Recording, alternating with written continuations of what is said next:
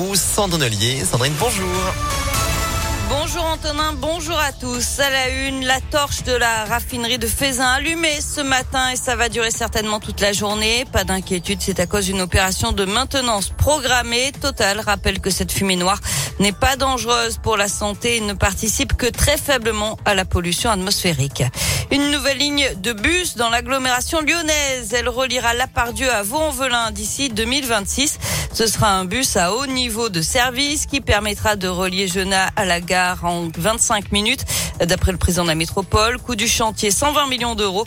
Les travaux débuteront normalement en 2024. 22 000 voyageurs par jour sont attendus en 2030 sur cette ligne. En attendant, journée noire demain sur le réseau TCL. En raison de la grève des agents, le trafic sera fortement perturbé. Aucun métro ne circulera sur les lignes C et D. Pas de tram sur les lignes T1, T5 et T7. Et plusieurs lignes de bus seront à l'arrêt. Le service prendra fin à 19h30 sur l'ensemble du réseau TCL. Et puis une mauvaise surprise pour des collégiens dans l'un à la cantine d'un collège de Vona. Vendredi, ils ont découvert des asticots dans leur gnocchi. C'était en fait des larves de mythes alimentaires. D'après le progrès, le stock a été jeté et remplacé par du riz. Personne n'a été malade. Le département assure que les règles d'hygiène ont été respectées.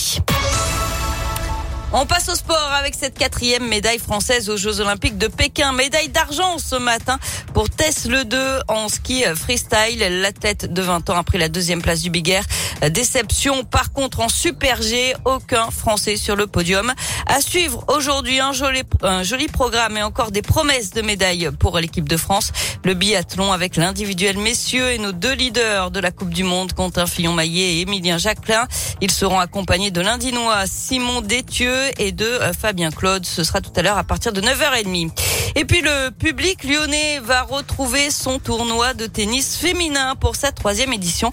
L'Open 6e Sens Métropole de Lyon aura lieu du 26 février au 6 mars au Palais des Sports de Gerland en public et sans jauge après l'édition 2021 à huis clos remportée euh, par une Danoise. 32 joueuses vont se défier sur les cours. Parmi elles, les quatre meilleures françaises, Christina Mladenovic, Alizé Cornet, Océane Dodin et bien sûr la marraine du tournoi, la lyonnaise Caroline Garcia. L'autre lyonnaise qui monte, Elsa Jacquemot, 18 ans, pourrait faire partie des invités, comme l'a révélé hier le directeur du tournoi, euh, Pascal Biojou.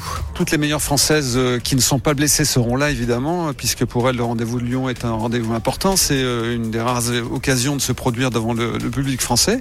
Il y aura Océane Dodin qui sera là, numéro 4. Et puis après, euh, on va voir en fonction des wildcards qui pourra être qualifié, à qui on pourra proposer euh, des jeunes joueuses comme euh, Elsa Jacquemot, qui a fait une demande de wildcard dans le grand tableau, dans les qualifications, de voir si on, est en mesure de lui proposer ces invitations.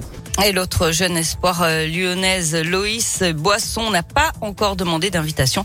La billetterie est ouverte. Et j'espère